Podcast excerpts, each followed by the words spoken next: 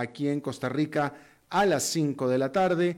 Gracias a los que nos escuchan en la repetición de este programa a las 10 de la noche, porque todas las noches se repite este programa por 89.1 FM, a las 5 en vivo, repetición a las 10.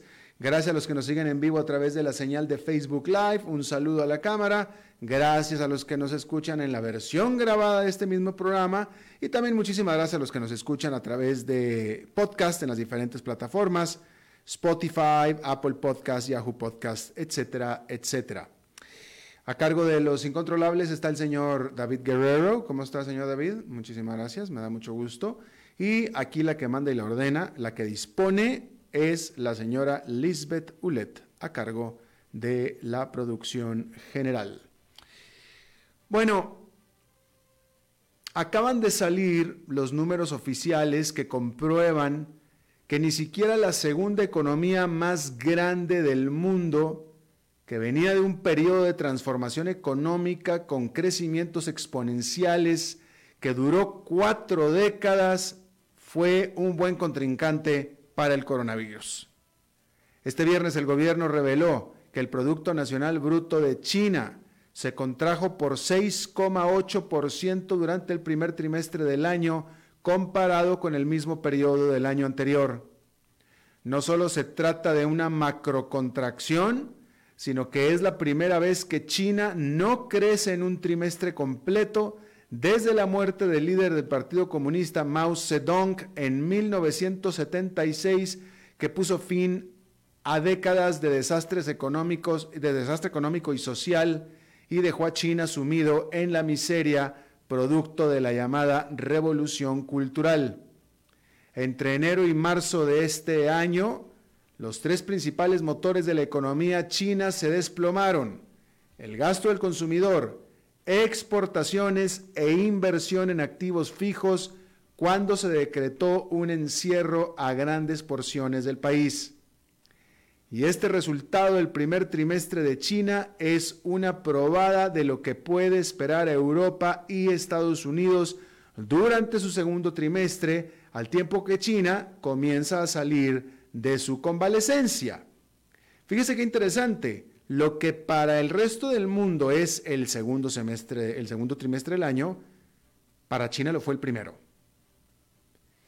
Y, eh, entonces va, tiene un efecto retardado, porque China comenzó y ahora ya está saliendo. Nosotros en el resto del mundo estamos comenzando, entonces el próximo año, el próximo trimestre, estaremos saliendo.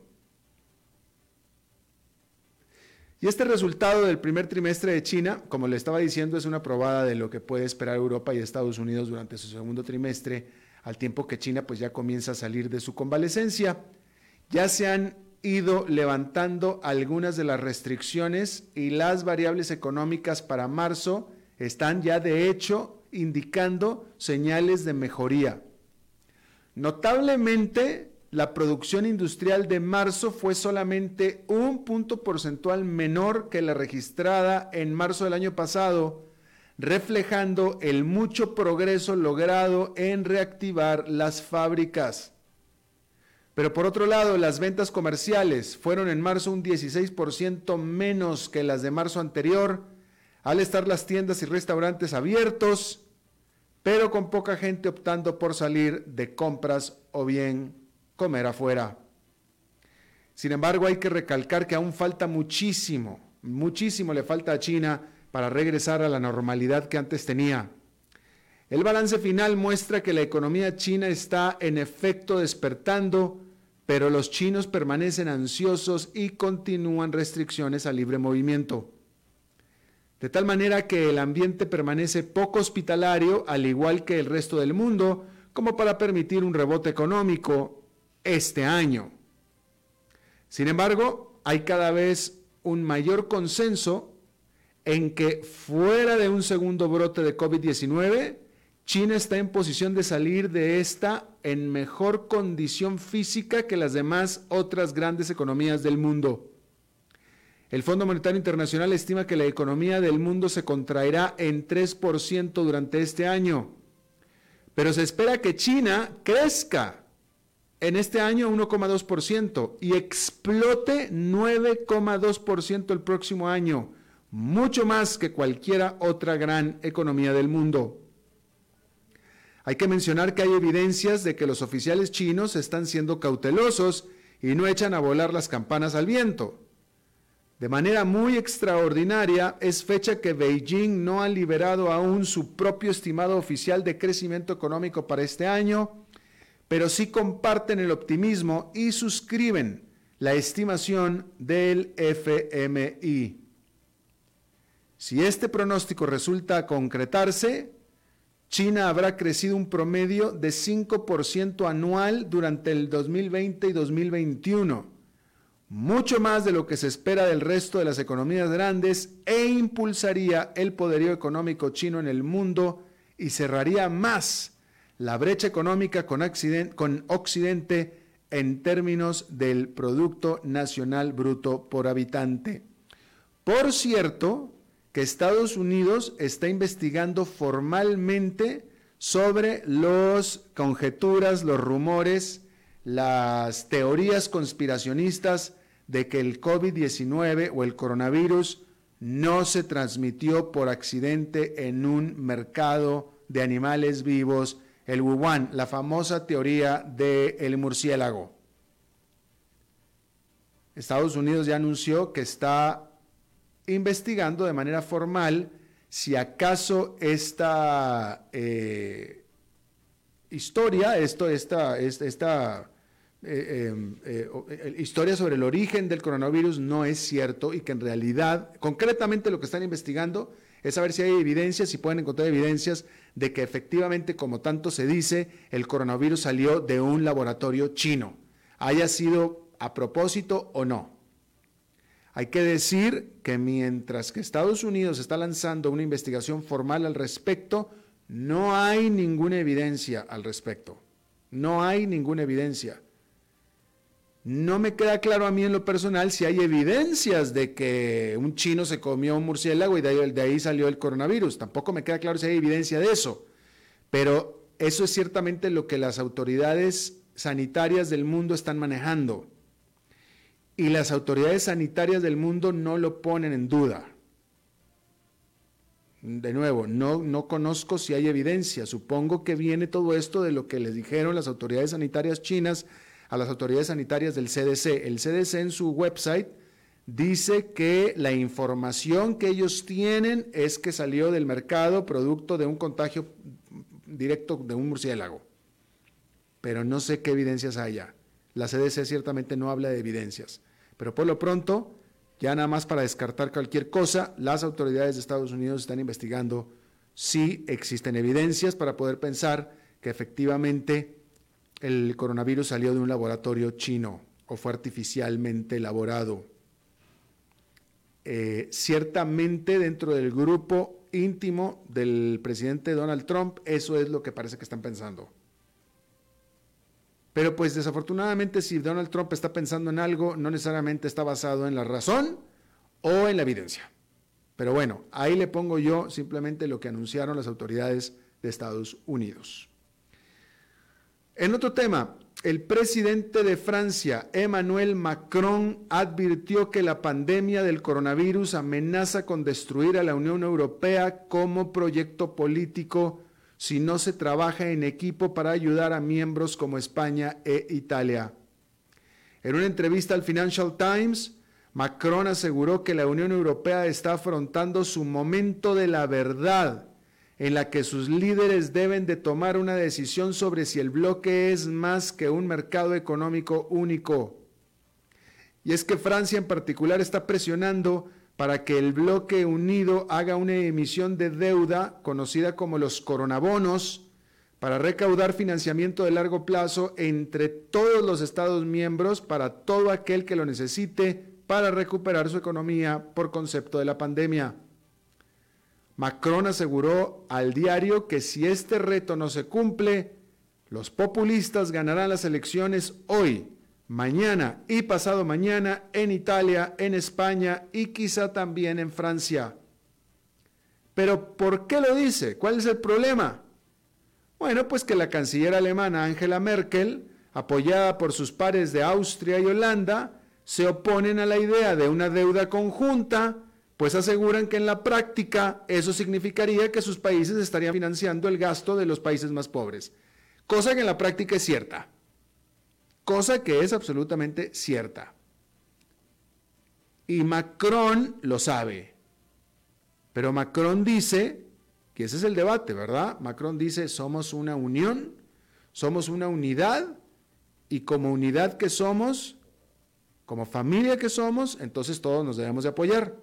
Si unos entran en problemas, los otros le deben de ayudar al que está en problemas. Que suena bastante como eh, eh, lógico siendo una unidad, siendo un monolito, siendo una familia. Nada más que ahí es donde empiezan los asegúnes, ¿verdad? Porque Alemania pues no lo ve así. Ahora, no es que Angela Merkel sea una desgraciada, que quizá lo sea, es que sus electores no se lo permiten, ese es el punto. No es Angela Merkel, son sus electores. Ahora, es un hecho que eso significaría que Alemania y los países del norte estarían, que Alemania y los países del norte estarían efectivamente financiando, salvando a los países pobres del sur. O sea, eso es un hecho. La pregunta es si eso es malo. Esa es la pregunta, ¿va? Si eso es malo. Eh, Macron piensa que no. Y ese es el debate. Si son una unidad, entonces no es, bueno, ¿es malo o no es malo? Y ese es el debate que siempre ha, ido, siempre ha ido o ha pasado, ha sucedido dentro de la Unión Europea, siempre. Los del norte ricos, blancos y rubios, que bueno, eso es otro asunto, pero así es, eh, en contra de los del sur, que son todo lo contrario. literalmente. Y bueno, y eso es justamente lo que Macron está reclamando. ¿Tiene razón o no tiene razón? Pues no sé, pero el punto es que los ciudadanos de Alemania y de Austria y de Holanda piensan que no debería de ser así. Y ahí está usted. Bueno, hay que decir que el COVID-19 tomó a Donald Trump totalmente distraído y la tardanza en su respuesta ha sido ampliamente criticada. Sin embargo, por, sorpresiva que haya sido la crisis, tan pronto se dio cuenta, para lo que sí fue rápido, Trump fue para aprovechar la muy esperada oportunidad de detener la, de detener la inmigración en sus fronteras. Eso sí fue rapidísimo, tan pronto se dio cuenta, ¿va? El mes pasado, Trump invocó una ley de 1944 que le permite impedir la entrega al país a gente que podría, a ver otra vez, Trump le, invocó una ley de 1994 que le permite impedir la entrada al país a gente que podría traer consigo una enfermedad infecciosa. Eso es lo que dice la ley de 1944. Y esa prohibición lo más seguro es que sea extendida más allá de su expiración original este domingo. Le ha permitido a Trump en unas cuantas semanas deportar a 10.000 inmigrantes indocumentados, incluyendo a 299 niños sin compañía de adultos que fueron enviados de regreso a México y a Centroamérica. Lo más extraordinario de todo es que entre los expulsados van también aquellos que llegaron a Estados Unidos pidiendo asilo los únicos que tuvieron alguna oportunidad de quedarse fueron aquellos suertudos o habladores que lograron convencer a los oficiales que los detuvieron de que corrían riesgo de ser torturados o asesinados si regresaban a sus países de origen.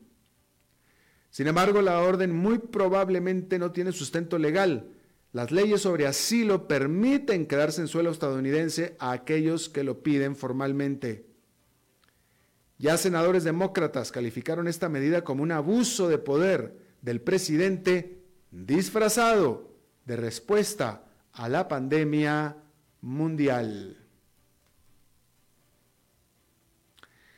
En otra información, en Japón el primer ministro Shinzo Abe expandió el estado de emergencia para cubrir todas las 47 prefecturas de este país. Gobiernos regionales conminarán, pedirán, solicitarán a los ciudadanos el que se queden encerrados en casa para tratar de mantener, de contener o de mantener controlado el virus. Sin embargo, no tienen la autoridad para castigar a aquellos que ignoren este pedido. Eso es en Japón. En nuestros países sí se puede, ya lo han hecho. En Costa Rica, si ustedes lo agarran en la calle violando estas disposiciones, rácatra, le meten tremenda multa. En Japón no tiene ese poder la autoridad. Estas medidas en Japón durarán al menos hasta el 6 de mayo. Y bueno, Jair Bolsonaro la hizo de nuevo, el presidente de Brasil. El presidente de Brasil, que llegó a la presidencia con tantas expectativas, de extrema derecha él, está en competencia cabeza a cabeza con Andrés Manuel López Obrador de México para ver quién hace peor las cosas.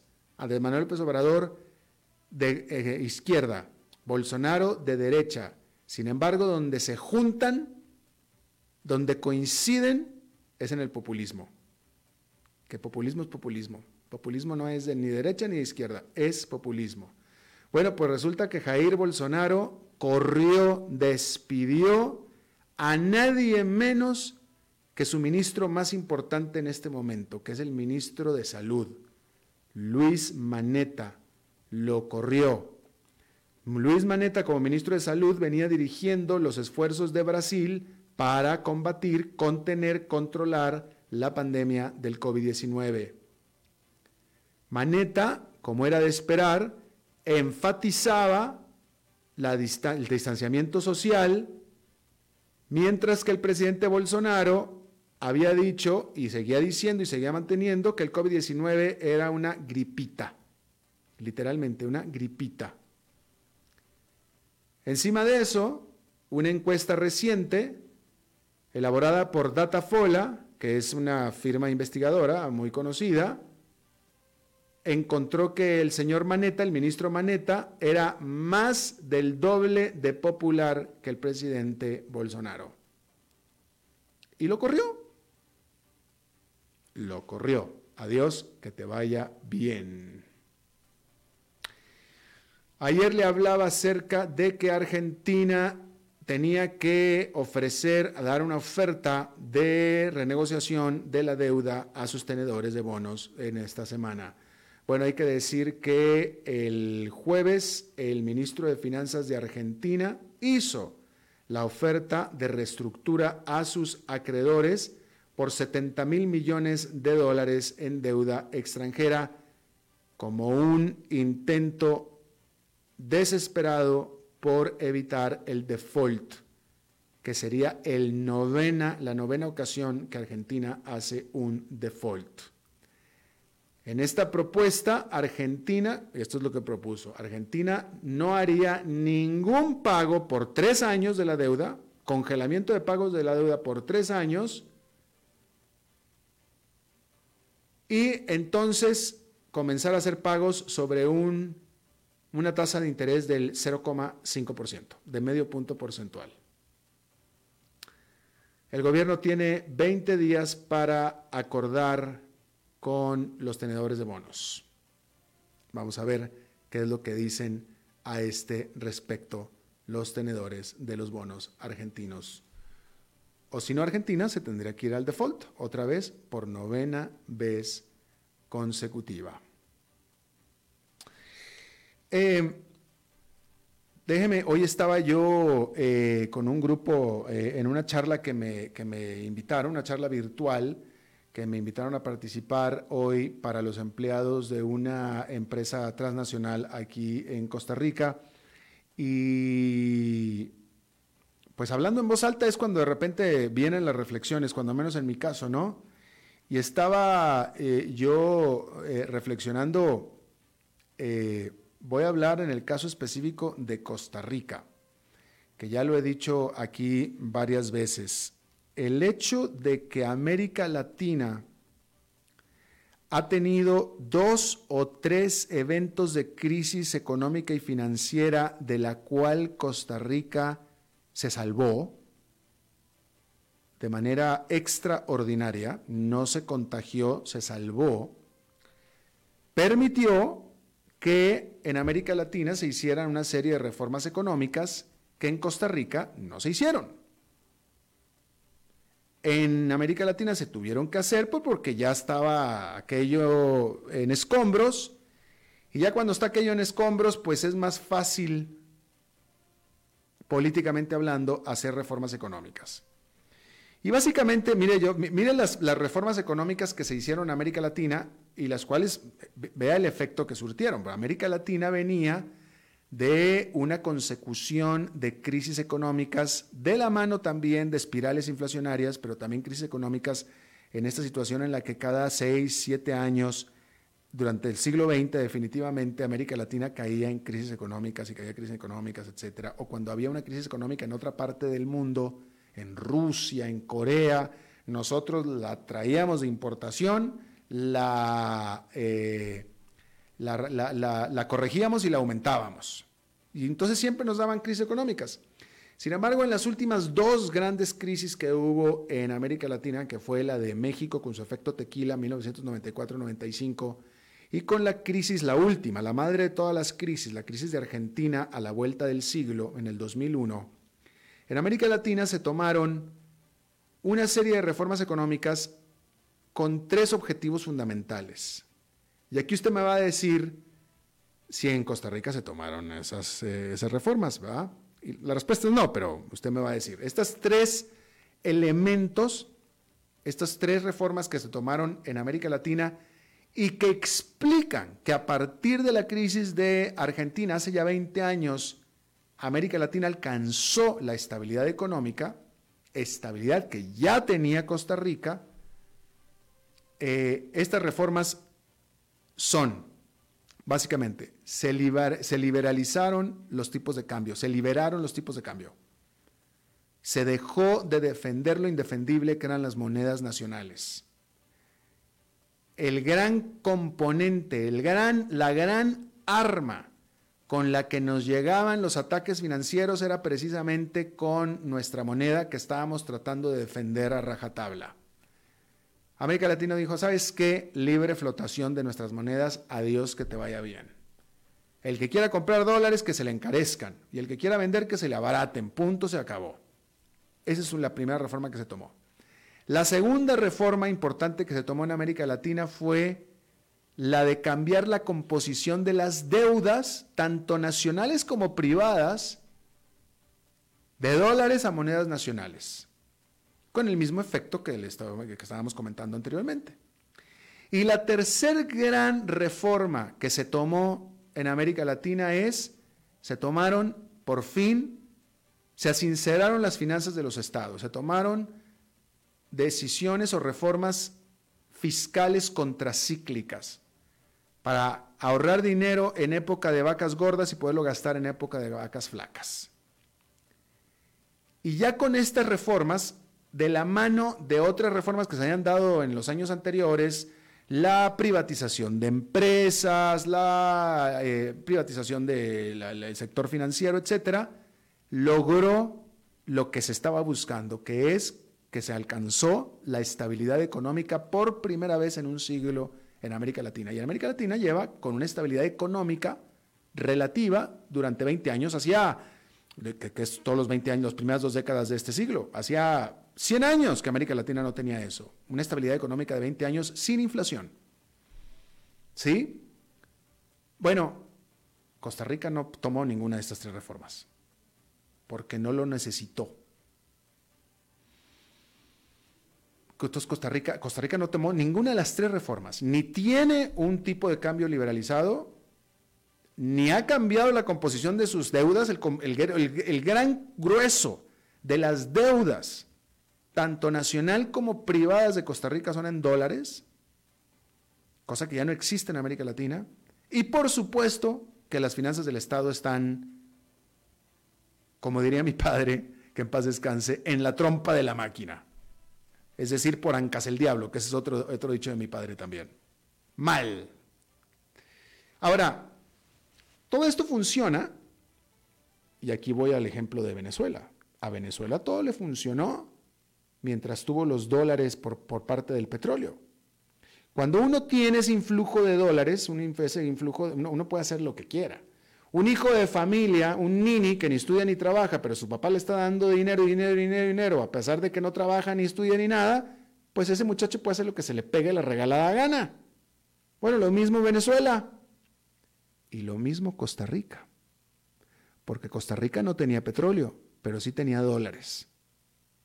Dólares que entraban por el vigoroso sector, sector externo de Costa Rica, por el turismo, por las exportaciones vigorosas, y por eso llegaban dólares, a pesar de que aún así la economía doméstica estaba en recesión. Y entonces si tienes un flujo de financiamiento de dólares, como tenía Costa Rica, como lo tenía Venezuela, fijo y garantizado, pues puedes cometer ciertas indisciplinas, ¿no? O indisciplinotas como pagar tremendos salarios públicos, tremendas pensiones de lujo, darle todo lo que piden los sindicatos, pues total hay plata, ¿no? Digo, fluye. Estamos apretados, pero fluye. El problema es cuando deja de fluir. Como le pasó a Venezuela. Dejó de fluir, ¿por qué? Porque se cayeron... Bueno, en primer lugar, Venezuela también aumentó demasiado sus gastos y se le cayeron sus ingresos. Pero pues ¿No? le parece conocido también eso aquí? Entonces, todo esto se lo digo porque estaba haciendo esta reflexión de que eh, no había, no hay un país más mal posicionado para recibir el golpe que le va a caer a toda América Latina que Costa Rica. Simplemente no lo había, no había, no había un país más mal posicionado y no había peor momento para Costa Rica para que llegara este asunto que llegó. Ya hoy por lo pronto hay al menos 400 mil personas sin trabajo, que son los 400 mil que trabajaban en el sector turismo. Al menos. Es, nada más el sector turismo. ¿eh? Súmele todos los demás. Y bueno, aquí en Costa Rica va a venir lo que en América Latina bien conocimos hasta hace 20 años, que es una tremenda crisis económica. Eh, de nuevo, precisamente por la experiencia, los latinoamericanos tomaron provisiones, hicieron reformas y de alguna manera están mejor parados. Sobre todo porque estaba en la memoria todavía el espectro de aquellas crisis tan impresionantes. Aquí en Costa Rica la última gran crisis fue en los 80, a principios de los 80. Y la memoria es muy desgraciada, muy desgraciada. Eh, pero pues aquí no había. Y pues por eso nos quedamos dormidos en Costa Rica. Pero ya llegó el momento de la verdad. Decía Macron que el momento de la verdad había llegado a la Unión Europea. A Costa Rica ya le llegó el momento de la verdad y vamos a vivir una época de crisis en Costa Rica como aquí en este país no se había visto, al menos desde principios de los ochentas. Pero el resto de los latinoamericanos sí las hemos visto. Y no está, no es, no es bonito, ¿eh? No es bonito. Lo único que yo esperaría y desearía es que tome, hay dos maneras de salir adelante, de emerger, no, emerger no es la palabra, de responder a una crisis. Una es lo que hizo América Latina, es decir, reformado, que las reformas son muy dolorosas, muy duras, muy fuertes, no es, no está chido, como diríamos en México, o la otra es agarrar el camino contrario y hacer lo que hizo Argentina, que es nada, y hacer un default. Y por eso Argentina nunca salió adelante y sigue como, como está. Por eso Argentina tiene los problemas que tiene el resto de América Latina, no. Entonces, espero que Costa Rica, después de esto, que viene y viene muy feo y muy duro, pues emprenda ya que vamos a estar con escombros, emprenda el camino de reformas que emprendió América Latina y mucho más. Vamos a hacer nuestra primera pausa. A las 5 con Alberto Padilla, por CRC 89.1 Radio. Somos el país pura vida, donde la gente se dice Mae para saludarse, donde podemos contar los unos con nosotros, donde nos cuidamos y donde lo esencial siempre será lo más importante. Y hoy más que nunca nos protegemos, porque juntos saldremos adelante. En BMI creemos en proteger lo que amamos siempre y en este momento junto a vos protegemos lo esencial, a nuestra gran familia Tica. Tinto, rosado, espumante, seco, dulce. El vino es como los amigos. Proviene de diferentes cepas y familias convertidas en bodegas de tradición. La Iride, una bodega personal establecida en Mendoza, Argentina, produce vino de exportación con la calidad de Mendoza, expresada en taninos frescos, frutales, remembranzas de tabaco y chocolate. Una fiesta al paladar. La de vinos argentinos de tradición. CRC 89.1 Oyentes informados. Desde los verdes bosques de nuestra montaña nos llega agua Cerros de la Riva, agua fresca de manantial que te permitirá vivir en equilibrio, proteger tu salud y la de tu familia, libre de sustancias químicas, envasada sin alterar su naturaleza a 2.000 metros de altura. Agua Cerros de la Riva, naturalmente neutral. Búscanos como cerrosdelarriba.gmail.com. Llámanos al 8374 3229. Cerros de la Riva, Live Spring Water. Somos el país pura vida, donde la gente se dice Mae para saludarse, donde podemos contar los unos con nosotros, donde nos cuidamos y donde lo esencial siempre será lo más importante. Y hoy más que nunca nos protegemos, porque juntos saldremos adelante. En BMI creemos en proteger lo que amamos siempre y en este momento junto a vos protegemos lo esencial, a nuestra gran familia Tica.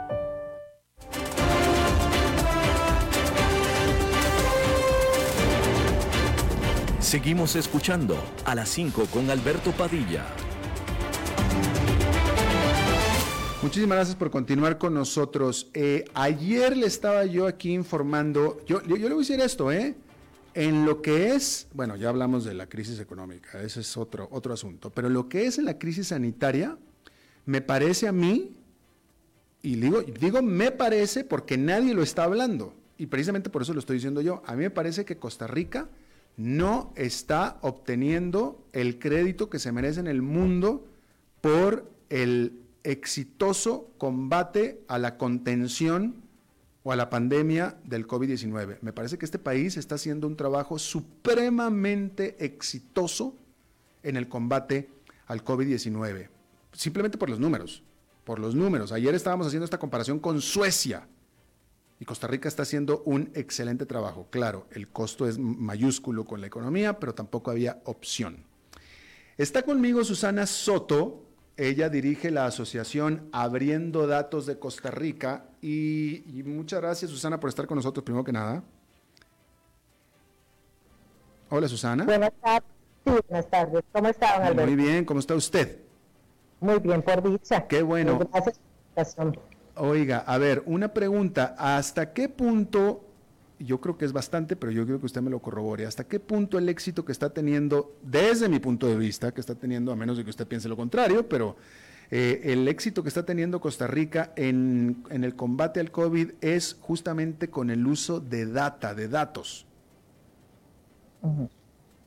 Bueno, eh, hay yo le puedo hablar lo que nosotros percibimos desde ciudadanía. Eh, no, tenemos, no tengo constancia de lo que se está usando adentro, pero sí sé y le puedo decir que el país tiene un sistema, eh, el Sistema Nacional de Vigilancia de Salud, que mm, está creado por decreto y que eh, establece la obligación de tener un sistema autorizado para los datos en, casos, en todos los casos en que hay que reportar eh, situaciones especiales, pero también en situaciones de excepción.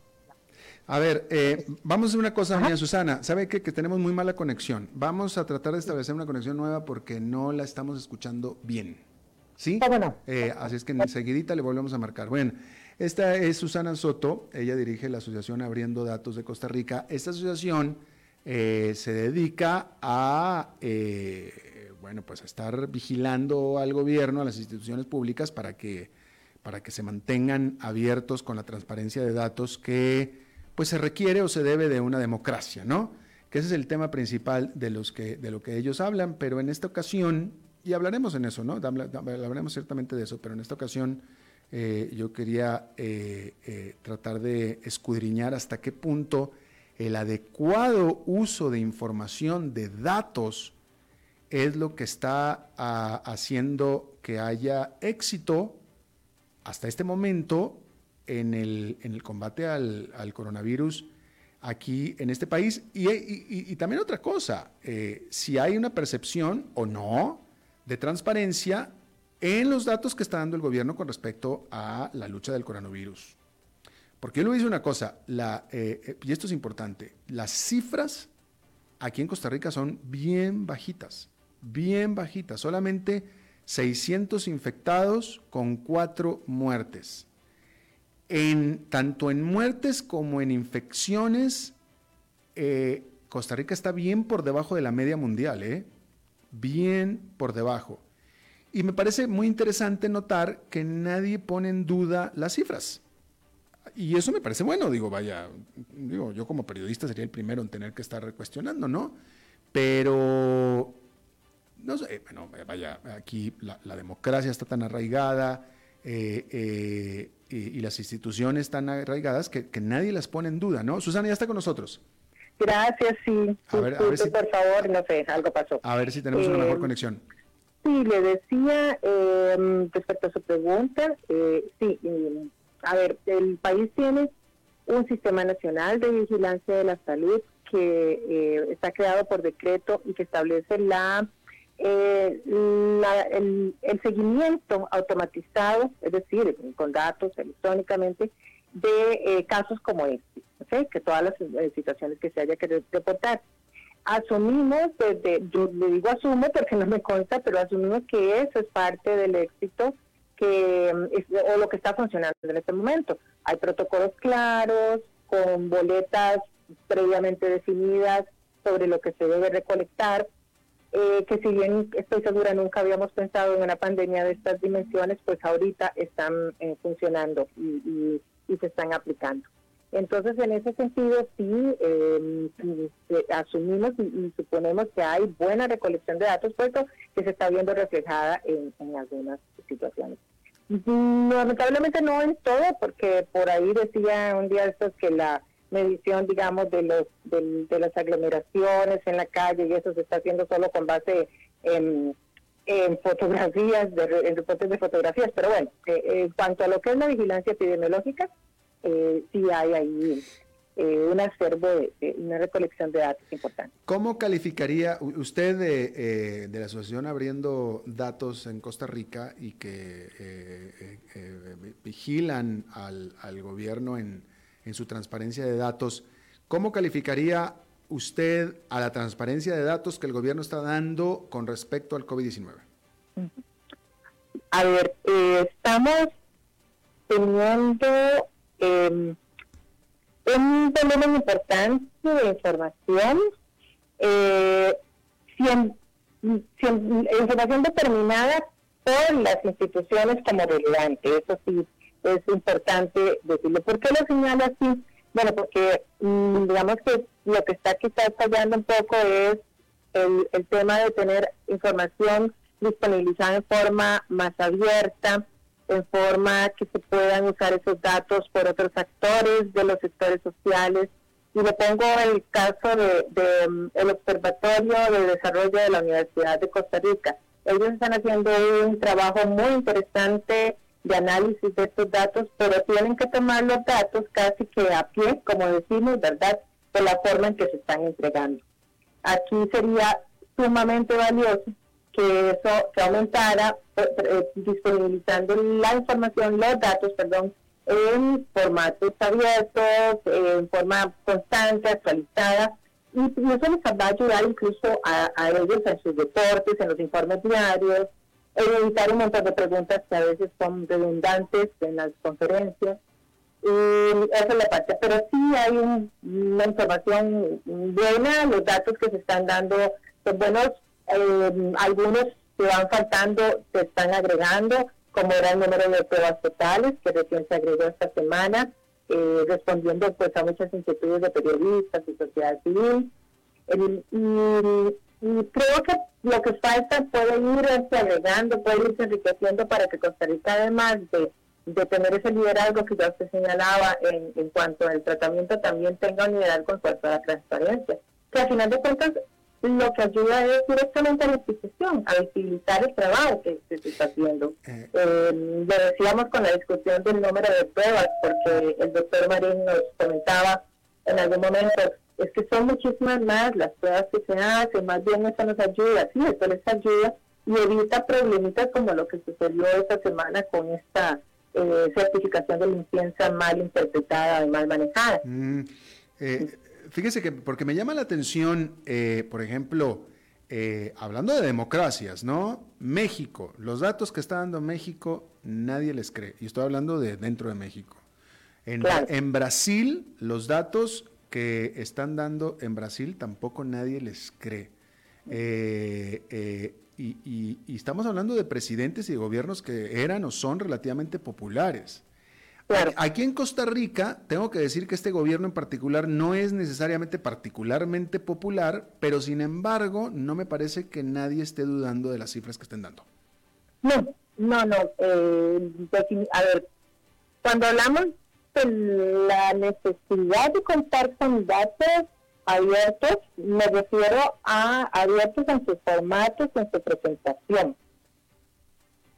no en cuanto a la calidad del dato o a la mm. fiabilidad del dato. Mm, mm. Eh, definitivamente creo que, y lo decíamos un día de esto, que el ministro eh, decía, nosotros no estamos ocultando datos, y lo decíamos desde Social Civil, no, nosotros no estamos diciendo que se estén ocultando datos, sino que deberíamos ampliar el espectro de los datos que se están ofreciendo y sobre todo presentarlos en una forma que sean más consumibles, más sencillos, para que se pueda ayudar con, desde sociedad civil, desde el periodismo, desde la academia, a generar nuevos productos que ayuden a difundir información a diferentes audiencias. Pero no, eh, definitivamente sí son, creo que son muy confiables, que la gente está confiando en lo que se está dando y por eso eh, aumentar eh, esa oferta y ponerlo a disposición en formatos abiertos agregaría un valor a lo que ya se está haciendo y visibilizaría aún más la gran labor que se está realizando. Muy interesante, muy interesante. Bueno, eh, en, muchos sentidos Costa Rica tiene problemas de país, de país rico. Susana Soto eh, que codirige la Asociación Abriendo Datos de Costa Rica. Eh, yo le agradezco muchísimo que nos haya acompañado este viernes en la tarde. Claro, encantada. Gracias, Susana. Vamos a hacer una pausa y rápidamente con Humberto Saldívar.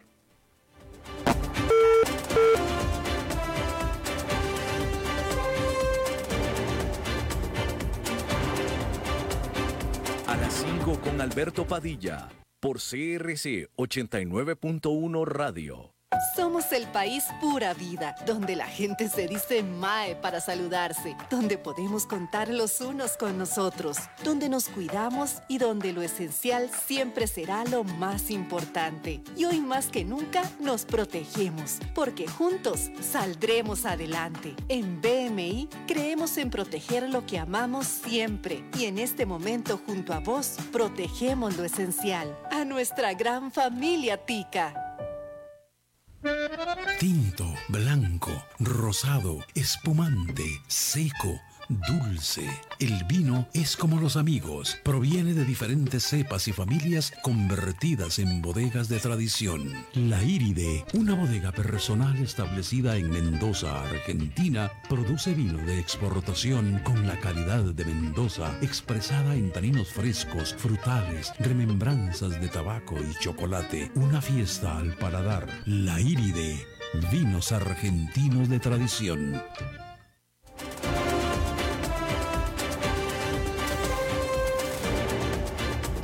Seguimos escuchando a las 5 con Alberto Padilla. Humberto Saldívar, rápidamente contigo, ¿cómo estás? ¿Qué tal Alberto? Muy bien, ¿y tú? Bien, bien, adelante. Eh, bueno, Alberto, el día de hoy precisamente, bueno, la semana pasada tuvimos una conferencia muy, muy agradable respecto a la estrategia futuro de las empresas, ¿no? Eh, ¿Cuál es el problema de ahorita? Que todo el mundo se está enfocando en el corto plazo y prácticamente están olvidando del largo plazo, eh, obviamente por obvias razones. Sin embargo, eh, las empresas tienen que, y los dueños tienen que empezar a pensar a largo plazo y decir, bueno, ¿me conviene o no seguir en, este, en, esta empresa? ¿Y a qué voy con esto? No, no está de más pensar en una venta de una empresa eh, y no quedarte por orgullo y retomar un flujo que eventualmente puede eh, generar mayor ingreso que, que lo que te está generando ahorita, ¿no? No, no, no casarse con algo que probablemente no vaya, pues no, no vaya a funcionar, ¿no? Y sobre todo ahorita en la etapa que estamos. Eh, ese es el consejo inicial.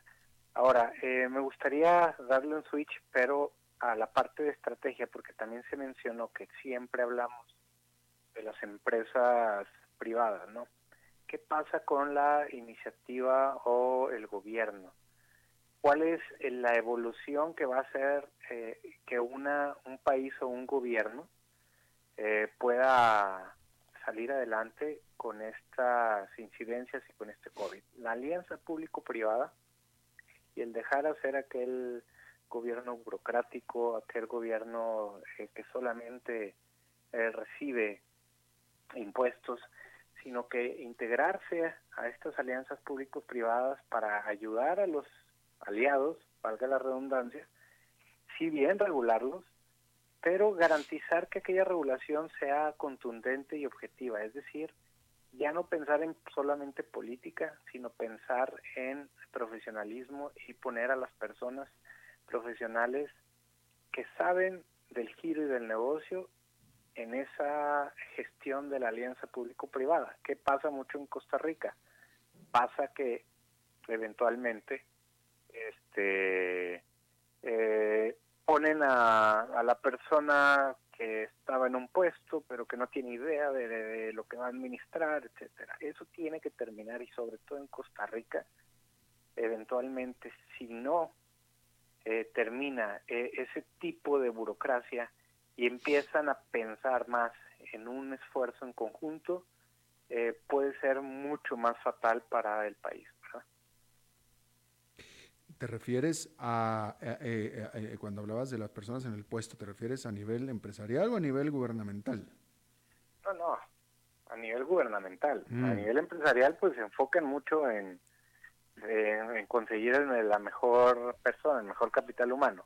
A nivel, a nivel gubernamental, en, las alianzas público-privadas, no precisamente el quien está en el puesto de director es la persona más apta, y eso lo hemos visto en muchas áreas. Ahora lo que tiene que pensar, empezar a pensar el gobierno es, definitivamente tengo que tener a mi mejor guerrero para ayudar a esta empresa privada a salir adelante y también que esta empresa me ayude a mí a salir adelante, porque recordemos que todos los impuestos, todas las eh, cuestiones de laborales, pues vienen de las empresas privadas. Y eventualmente, si tú tienes un gasto público demasiado elevado, pues tienes que ver cómo las ayudas y cómo esa alianza más bien te comprometes a ser mucho más eficiente en tu operación y a tener a las personas ideales en cada puesto para ayudar a esas alianzas. Claro, pero no, bueno, Humberto, de veras que este, ahora sí te graduaste tú de, idealista, porque eh, el gran problema que hemos tenido siempre, bueno, e, e, ese es el problema que trae la democracia, ¿no? Que eh, con el voto popular, con la democracia, desafortunadamente cualquiera, cualquiera, con cualquier capacidad o sin capacidad, y lo hemos visto muchísimas veces, puede aspirar a ser el puesto ejecutivo número uno del país, que es el presidente. Entonces, este, ojalá, y, te hicieran caso y, y, fuera así como tú estás diciendo, pero la realidad de las cosas es que eh, eh, para ser presidente de un país lo que necesitas es ser popular.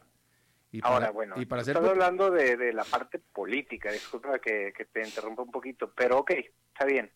Eh, has, tenido una carrera política, pero ¿qué pasa con todas las alianzas público-privadas? Me refiero a aquella alianza que, que es mm. la parte de transporte, que es la parte de evaluación de terrenos para macroestructuras, eh, que si bien tú lo has comentado en algunas veces, eh, eh, hay, hay propuestas eh, multimillonarias de e inclusive un canal seco, llámese uno de los temas, este, donde lo que ha detenido es la burocracia y la falta de capacidad de, las personas para poder evaluar el área porque son poco aptos en ese aspecto. O sea, ok, tienes a una persona que, es buena en política, perfecto, pero en la parte de alianzas público-privadas, ¿por qué no pones a, tu, a, la mejor persona, a la más apta, a la que más conoce la industria eh, dentro de esta, de, esta alianza, inclusive que sea gobierno corporativo a nivel eh, privado, ¿no? A eso me refería un poquito, sí, en la política definitivamente no, no espero que el presidente sea experto en todas las áreas, pero sí que ponga a los mejor, a los más expertos en cada una de ellas, ¿no? Bueno, pues sí, este, buen comentario, no, no tienes, digo, pues, pues, pues, dijiste algo, un problema que es muy real y todo, pero este, pues sí, pues sí, es que de nuevo cuando se mete la política, la política es otro, otro animal, otra dimensión, otra cosa totalmente diferente que, que, que, que, gente con la mente como la que tienes tú y yo no, no, no, no nos cabe, no, no entendemos, mi querido Humberto. Desgraciadamente con el COVID, pues o te aclimatas o a ver qué pasa, porque si esto se alarga mucho, eh, esto va a tener que ser un deber ser, si no, no va a haber para nadie. ¿no? Exactamente. Humberto Saldívar, muchísimas gracias. Eh, gracias a ti, Alberto. Bueno, eso igualmente, eso es todo lo que tenemos por esta emisión de por toda la semana de a las 5 con servidor Alberto Padilla. Muchísimas gracias por habernos acompañado. Espero que dentro de toda la gran circunstancia y de su circunstancia en particular, tenga el mejor fin de semana posible. Eso es lo que se le deseo y nos estamos reencontrando el lunes a las 5 de la tarde hora de Costa Rica aquí en este programa. Muchas gracias. Buen fin de semana.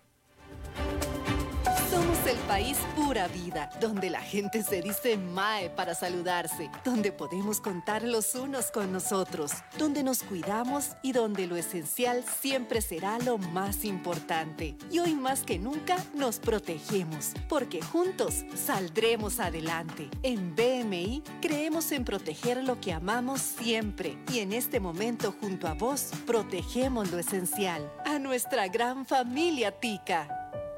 BMI Seguros te presentó a las 5 con Alberto Padilla.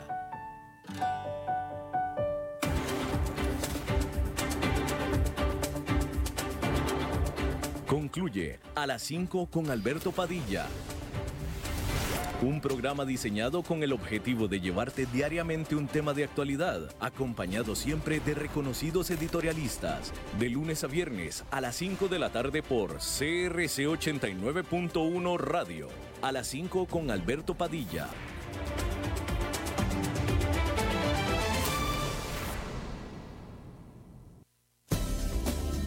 Somos UTN. Programa radiofónico oficial de la Universidad Técnica Nacional. El programa tiene varias secciones donde se da a conocer a la comunidad universitaria y nacional los principales acontecimientos, logros y proyectos de todas las sedes universitarias en el país. Y recuerden que juntos somos UTN. Los sábados de 1 a 2 de la tarde, aquí en CRC 89.1 Radio. Somos UTN.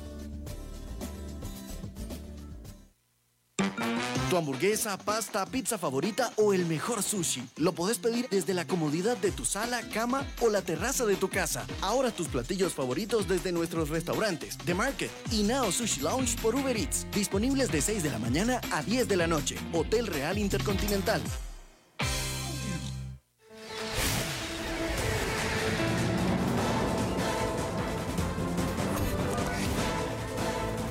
Inicia el resumen informativo en noticias CRC 89.1 Radio. Hola, ¿qué tal? Son las 17 horas con 58 minutos y estos son nuestros titulares. Al día de hoy, 649 casos confirmados de COVID-19. Costa Rica presenta hoy la mayor cantidad de recuperados de COVID-19. 5.000 familias indígenas recibirán ayuda alimentaria debido a la emergencia nacional. En baterías y comida, personas integran, intentan ingresar droga a los centros penales del país. En el mundo, la cifra de muertes por COVID-19 en Wuhan creció repentinamente en un 50%. Y en los deportes, la Comebol ratificó la fecha para el inicio de las eliminatorias sudamericanas. Salud. Este viernes dejó siete casos nuevos de COVID-19 en Costa Rica, de manera que se acumulan ya 649 casos en todo el país. La cantidad de personas recuperadas subió a 88. Además, la cifra de fallecidos se mantiene en cuatro. Tres adultos mayores, uno de 84 y dos de 87 años. Un paciente de 45 también. Ese fue el cuarto. El total de personas contagiadas lo conforman 595 nacionales, 54 extranjeros.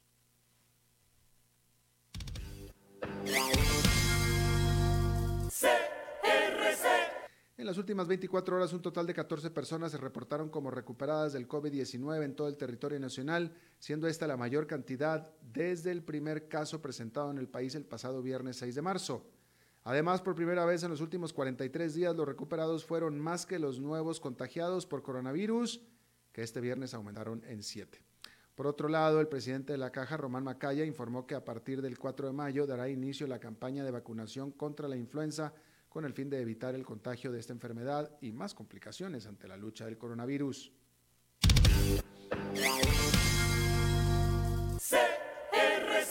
Durante esta semana y la próxima se prevé que 5.000 familias indígenas afectadas por la emergencia nacional reciban diarios con alimentos.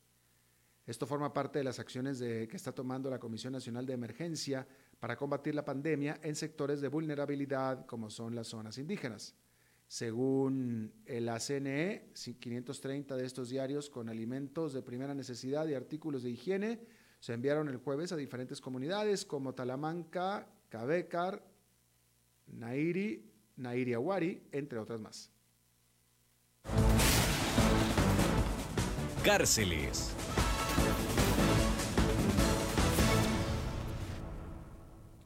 bandejas de pollo con un pastel de marihuana en el doble forro del recipiente, baterías rellenas con picadura de esa planta o envuelta en papel aluminio en trozos de mondongo.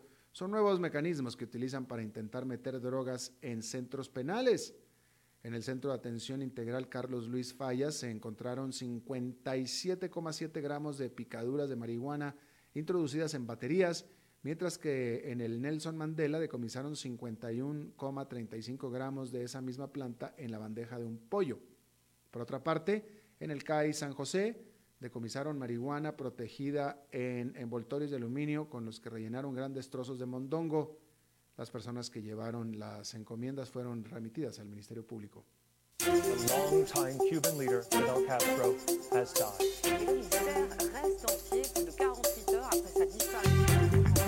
Internacionales. Bueno, pues la cifra de muertes por COVID-19 en Wuhan, China, creció en un 50% luego de una revisión realizada por las autoridades de salud chinas. Luego de un nuevo conteo, hoy los funcionarios chinos añadieron casi 1.300 nuevas muertes al número total de víctimas por coronavirus en la ciudad de Wuhan. También se sumaron 325 casos confirmados más. La Comisión Nacional de Salud China explicó que los fallecimientos inicialmente no habían sido contados porque en la primera etapa de la pandemia muchas personas murieron en sus casas y no fueron contabilizadas en las cifras oficiales.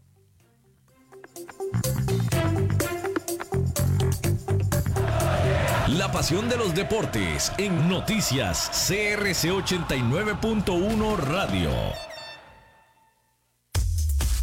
La CONMEBOL anunció este viernes las fechas para las eliminatorias mundialistas de América del Sur y la Copa América 2021. El Consejo Ejecutivo estableció del 4 al 8 de septiembre de este año se inicie los partidos eliminatorios hacia Qatar 2022, los cuales estaban programados para el pasado mes de marzo, pero que a raíz de la pandemia COVID-19 pues no se pudieron realizar. Por otra parte, la entidad ratificó que entre junio y julio del próximo año se disputará la Copa América programada para este año. Igualmente se realizará en Argentina y en Colombia. Además, la Comebol no estableció fecha para la renovación de las Copas Libertadores y Sudamericana.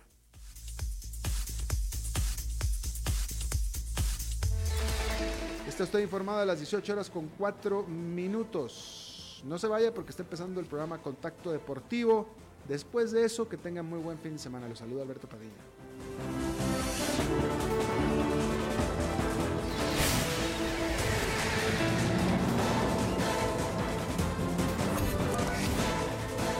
Este fue el resumen informativo de noticias CRC 89.1 Radio.